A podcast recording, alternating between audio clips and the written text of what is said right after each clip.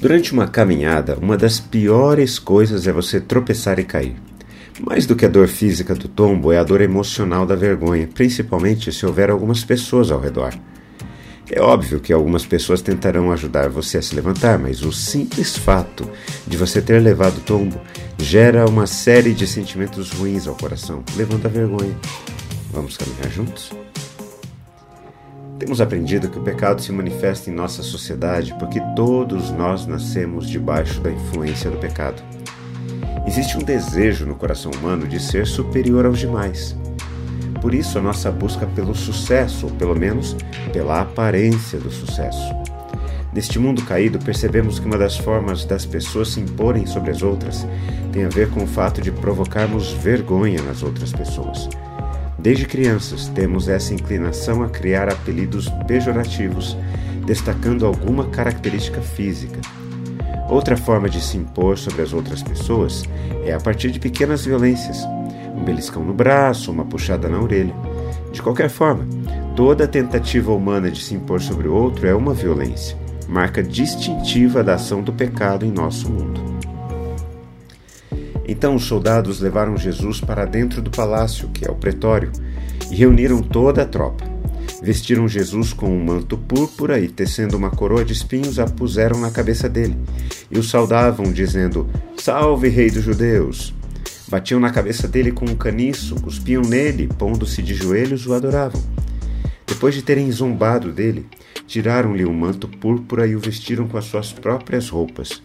Então conduziram Jesus para fora, a fim de o crucificarem. Então os soldados levaram Jesus para dentro do palácio, que é o pretório, e reuniram toda a tropa. Eu acho fascinante essa afirmação.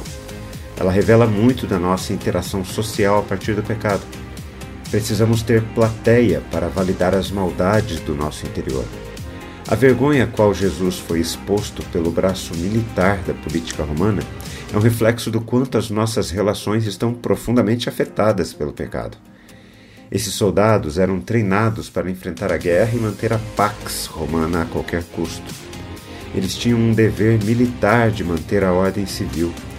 O problema é que, justamente porque o nosso coração está contaminado com pecado, confundimos a autoridade com força. Todo ato pecaminoso de violência sempre é acompanhado de palavras de zombaria, cuspes e de atitudes de força. Barrabás e os seus comparsas, a quem o Evangelho de Marcos chama de rebeldes, são marcados por essa mesma inclinação à violência. Não é à toa que durante centenas e milhares de anos os homens foram criados para não chorar, para não demonstrar fraqueza.